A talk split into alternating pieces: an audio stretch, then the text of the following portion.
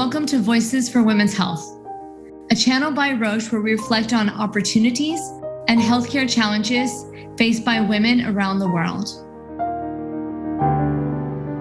Welcome. I'm Maura Dickler, and I'm a breast cancer medical oncologist by training, and I'm presently the franchise head of the breast and GYN product development team at uh, Genentech and Roche. And I'm here today discussing barriers that are facing women as they consider fertility preservation and particularly women, obviously, with a diagnosis of cancer.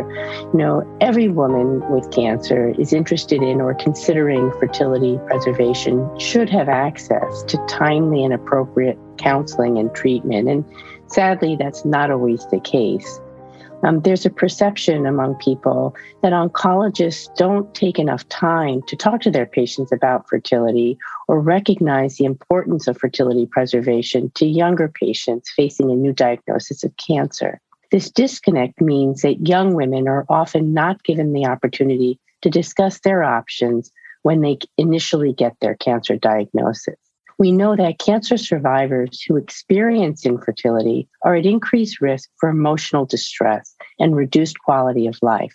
So, this is something that needs to be addressed. We are fortunate today to be talking with Dr. Matteo Lambertini, who is an oncologist who is focused on fertility preservation for young women facing cancer. He is an assistant professor at the University of Genova at the San Martino Hospital. And it's really my privilege to be able to talk with you today. I've really admired your work. I've followed your work and and it's uh, really great to hear your perspective on uh, fertility preservation. Really, you, I know that your work really is mainly focused on breast cancer patients um, or young breast cancer patients, um, and you've really spent a lot of your research time trying to improve options for fertility preservation for women. So, um, welcome to our podcast. I'm really excited to delve into this topic. We know about 5% of women who develop breast cancer are under the age of 40. What can we do to make sure that this um, small percentage of women are really aware of fertility preservation options when they're initially diagnosed with cancer? Yeah, thanks a lot for the opportunity to discuss this topic. I think this is something that in these days is really crucial to mention with all young women diagnosed with breast cancer. Uh, as we have mentioned in the, in the, in the introduction, there were and there are still a lot of misconception around this topic, a lot of fear by patient and also by us as medical oncologists that fertility and pregnancy after breast cancer could be potentially not safe for, for our patient because of the hormones and the fact that breast cancer is a hormonally driven form of tumor. However, right now we have many data to support and to suggest that fertility preservation and also having a pregnancy following proper treatment and follow up is safe for the patient. And so our guidelines, so uh, the recommendation that as physician, as medical oncologists, we should focus on.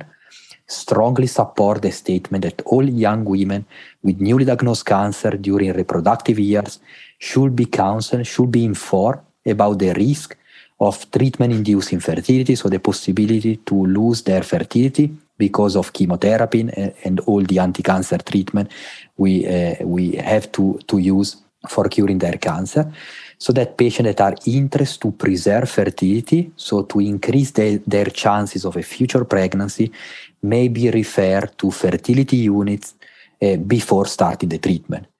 This type of counseling is really crucial to be made as early as possible after diagnosis. This is really the wording of the guidelines.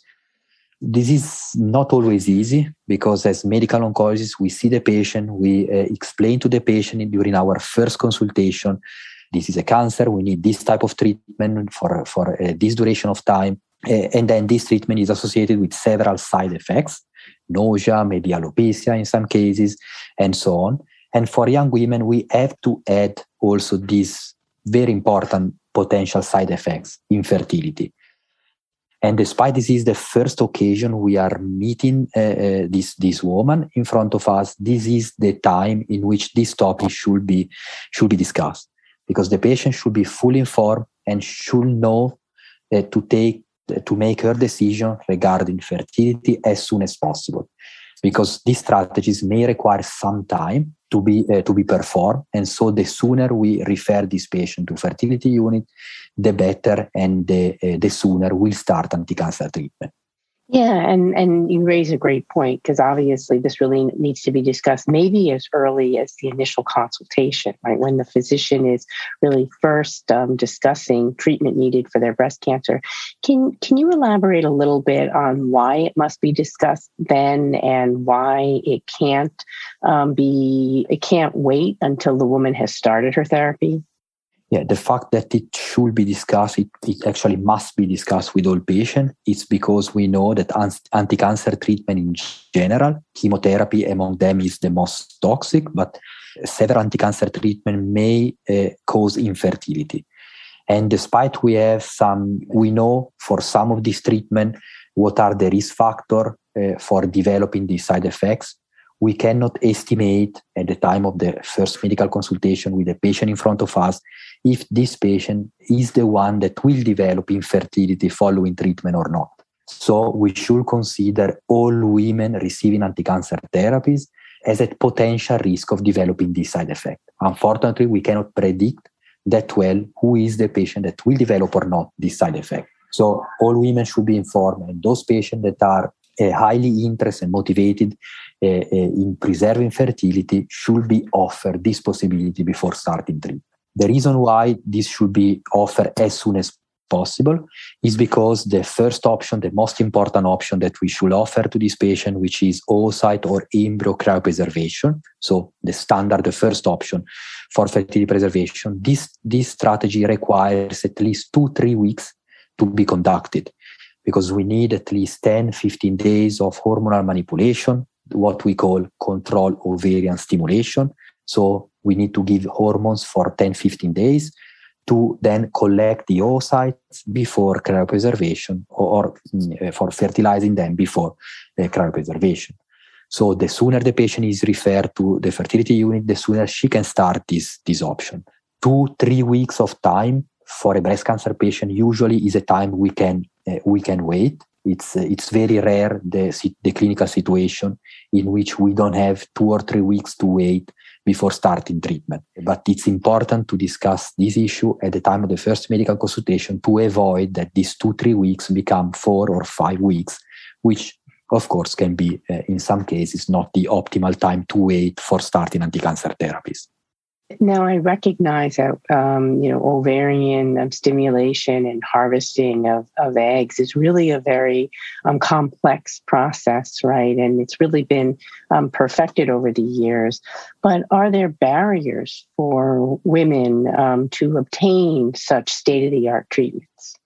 Yeah, well, there are several barriers. I think one of the most important and probably even easier to overcome is the uh, barrier in discussing this option between the patient, the, the patient and the physician. For many years, oncologists were not comfortable to offer this strategy to especially breast cancer patients, so those women with a hormone driven form of tumor, because of all the concern that this stimulation could uh, increase their chances of, uh, of relapse, so of having the cancer coming back. Now we have clear data that this strategy is safe in the context of a newly diagnosed patient before starting chemotherapy, so before receiving adjuvant or neoadjuvant chemotherapy. So we should overcome this barrier and we should discuss this option with our patient.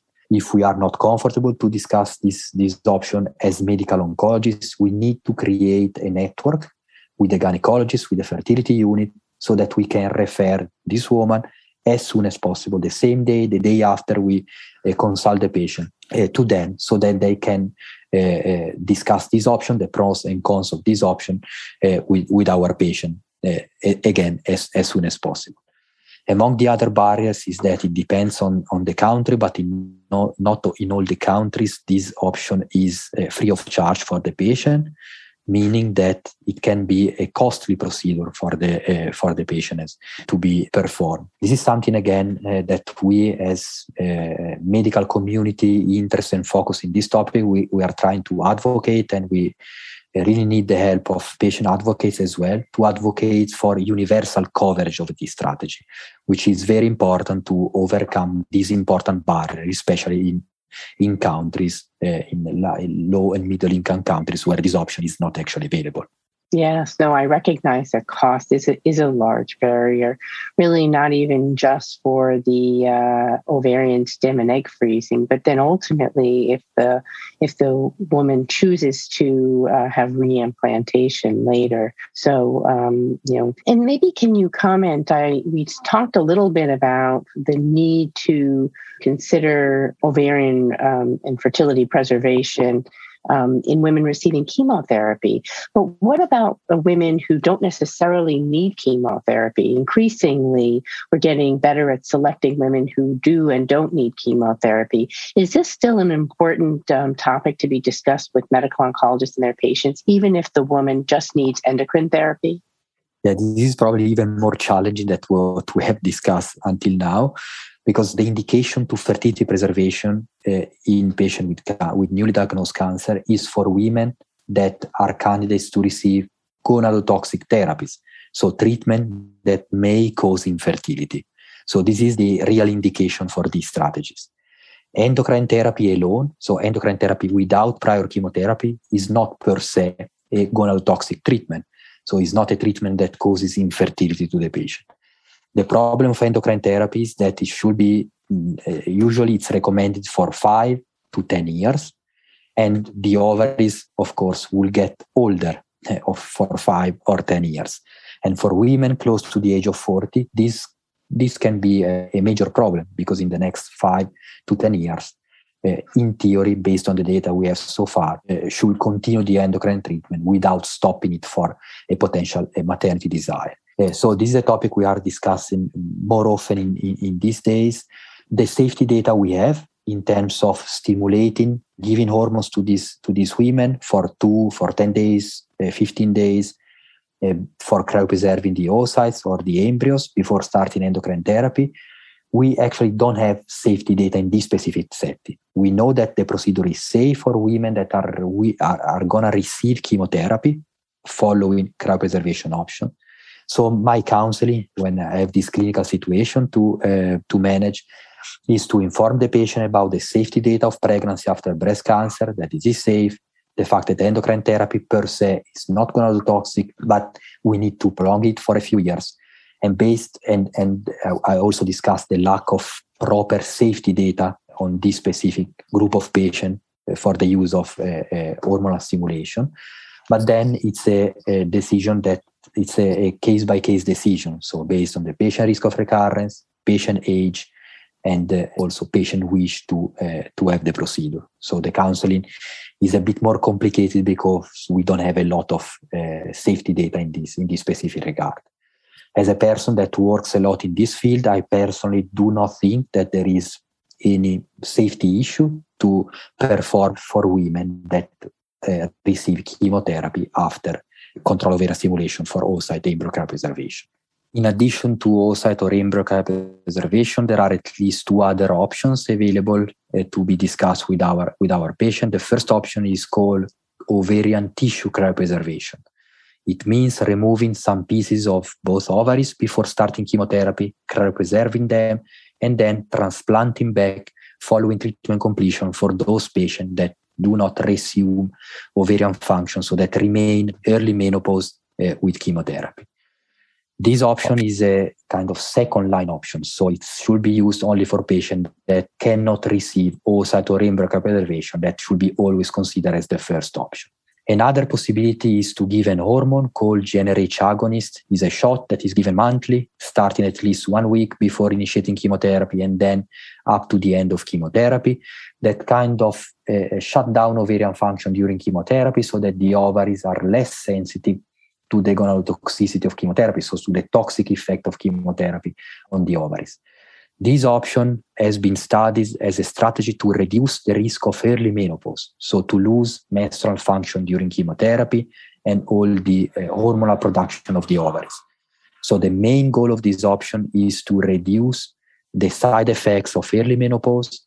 Infertility is a side effect, but together with infertility, there are other side effects like sexual dysfunction, hot flashes, uh, depression, and, and so on.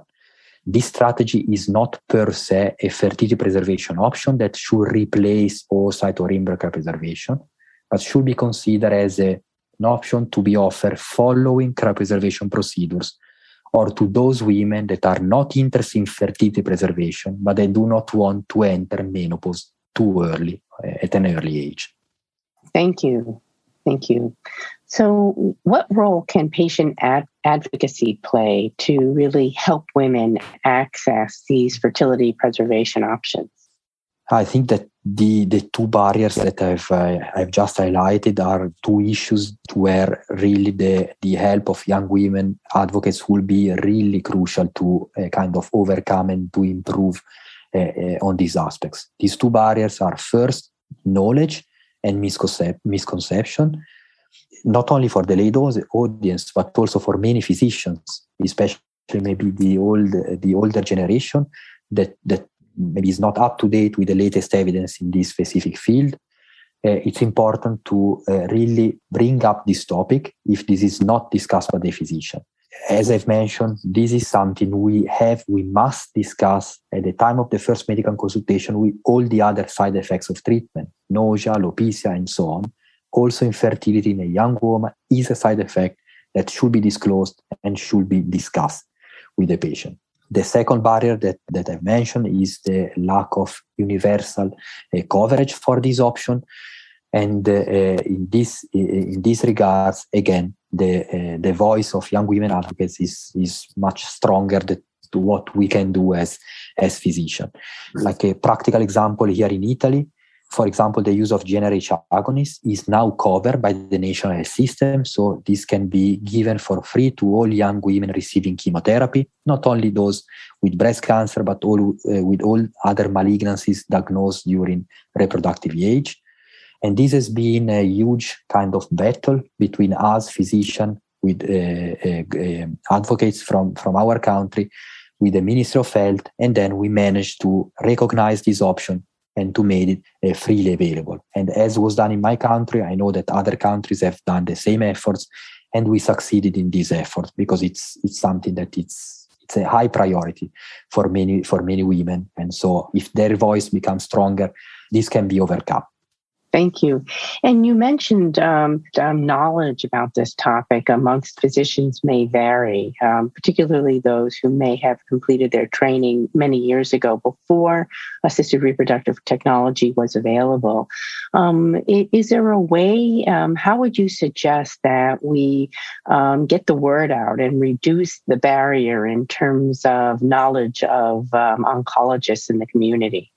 Yeah, I think that we the current status of breast cancer, particularly, but also for, for other solid tumors as well, and hematological malignancies as well, with a constant improvement in, in outcomes because we have more effective treatment, so we can cure more patients.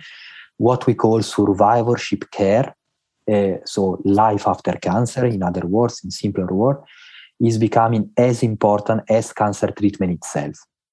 Among these survivorship issues, fertility and uh, future childbearing plan are among top, top priorities for, for young women. So this is something that a few years ago did not actually exist in oncology because oncology was mostly to cure the disease and, and that's it. Now, as, as physicians, as medical oncologists, we have more responsibilities because it's not only the cure of the disease, but it's also to avoid as much as possible the side effects. So on one side, we need to pay more attention when we design clinical trials to try to focus on these survivorship issues. Also in the design of the trials, at least to collect this toxicity uh, information that several times we don't have from, from clinical trials. And on the other side, when we have all, all our educational initiatives, our conferences, to include these survivorship issues uh, into the session of, of these conferences so that we may be up, updated on a topic uh, that a few years ago we were not trained into, into this topic. Uh, something that I always discuss with, with colleagues that don't feel comfortable to mention this issue with our uh, young women. As medical oncology is not our goal, our task to discuss in depth into the different strategies to know all the technicalities of the different strategies when the patient is candidate to one procedure or the other and to uh, go in depth into this, this discussion. This is not our task. Our task as medical oncologists, and this is what we also need uh, young women advocates to partner with us on this on this issue. So we need to network with fertility unit also outside our center if we don't have a fertility unit in our center. So we need to bring up the information to the patient and then be able to refer this patient to experienced people in this field. I'm not asking medical oncologists to be expert in the oncofertility field. What I'm asking to my colleagues is to bring up this topic to uh, with, with, their patient uh, to inform them about the risk of infertility following anti-cancer treatment and the uh, importance of creating a network between oncologists and gynecologists so that patient can be referred again as early as possible to fertility units where they can be fully informed about the different options. So, information on the side effects of the treatment and referring this patient to fertility units and to uh, gynecologists that are uh, deeply involved in this fertility field. What's the one thing that could be implemented during the cancer care journey that would help younger people with cancer preserve their fertility? The most important uh, point is to create a network be- between oncologists and gynecologists. We are talking a lot about multidisciplinary care in cancer. Uh, the uh, cardiologists, the uh, radiotherapists, the radiologists, the surgeons, the medical oncologists, all these uh, figures uh, like working together for improving the care of our patient with cancer for young women, we need to include also the gynecologists in this team. And uh, as, as, I, as I've mentioned, to create this strong network inside the same hospital, but also outside uh, with a, a, fertility center outside our institution, is very important to create specific path for this patient, avoiding any delay in referring uh, women interested in fertility preservation to reach fertility units. Actually, what we consider to implement in this field is the so-called hub and spoke model for the oncofertility care. This means that we don't need a fertility unit next to each, each oncology center or consultation room. We need some experienced fertility units in dealing with patients with cancer that are not too far from, uh, from maybe several oncology centers that can refer patients to these uh, central, more experienced fertility unit. So the key point there is really connecting oncologists to gynecologists and making this effort as medical oncology to talk to gynecologists and having this, this direct connection working on a daily basis uh, in again less than 24 48 hours to give our patient the possibility to start this procedure as soon as possible after they decide to receive these options yeah, I, I understand. Time is really critical. Um, one to get them in so that we don't delay their treatment. Um, and then if they don't, um, you know, time, as you had mentioned, is detrimental to ovarian function as much as chemotherapy. So even for young people not receiving chemotherapy, the the time that they're on the endocrine therapy is also um, uh, time when they lose ovarian function. How can we empower young women with breast cancer to help themselves during this journey? Young women with cancer, with breast cancer, with other uh, type of malignancy should be fully informed about the side effects. They uh, should help us in bringing up this topic at the time of the first medical consultation if this is not done by the medical oncologist, uh, because it's it's highly important to refer for those patients that are interested in fertility preservation. Uh, time is crucial and should be referred as early as possible to fertility uh, to fertility unit. It's probably a bit more complex deci- decision as other decision the patient should take in this in this difficult journey of anti-cancer treatment. So I try to be as much as possible honest with my patient on uh, in this specific topic to discuss the pros and cons of the option where uh, we know or we don't know in, in this field. One of the most common questions that I've been asked by, by my patient is when they can think about a pregnancy following treatment completion, especially those women that are receiving adjuvant endocrine therapy, five, 10 years, maybe it's too long to wait five, 10 years to have a pregnancy. Thank you. And, and really, thank you, Dr. Lambertini. You're obviously passionate about this topic. It's really important for those women who wish to retain their fertility before starting treatment for cancer, um, and should they wish to be moms in the future. So, you know, this was really great for sharing your expertise with us today um, and really for championing this really important topic. So, thank you. Thank you very much. It was my pleasure. Thank you for listening and contributing to the dialogue. Don't miss the next episodes of Voices for Health, where we will continue to address the opportunities and challenges involved in transforming health systems. Visit our website roche.com slash voicespodcast. There you can find more information to contribute to the conversation about transforming healthcare.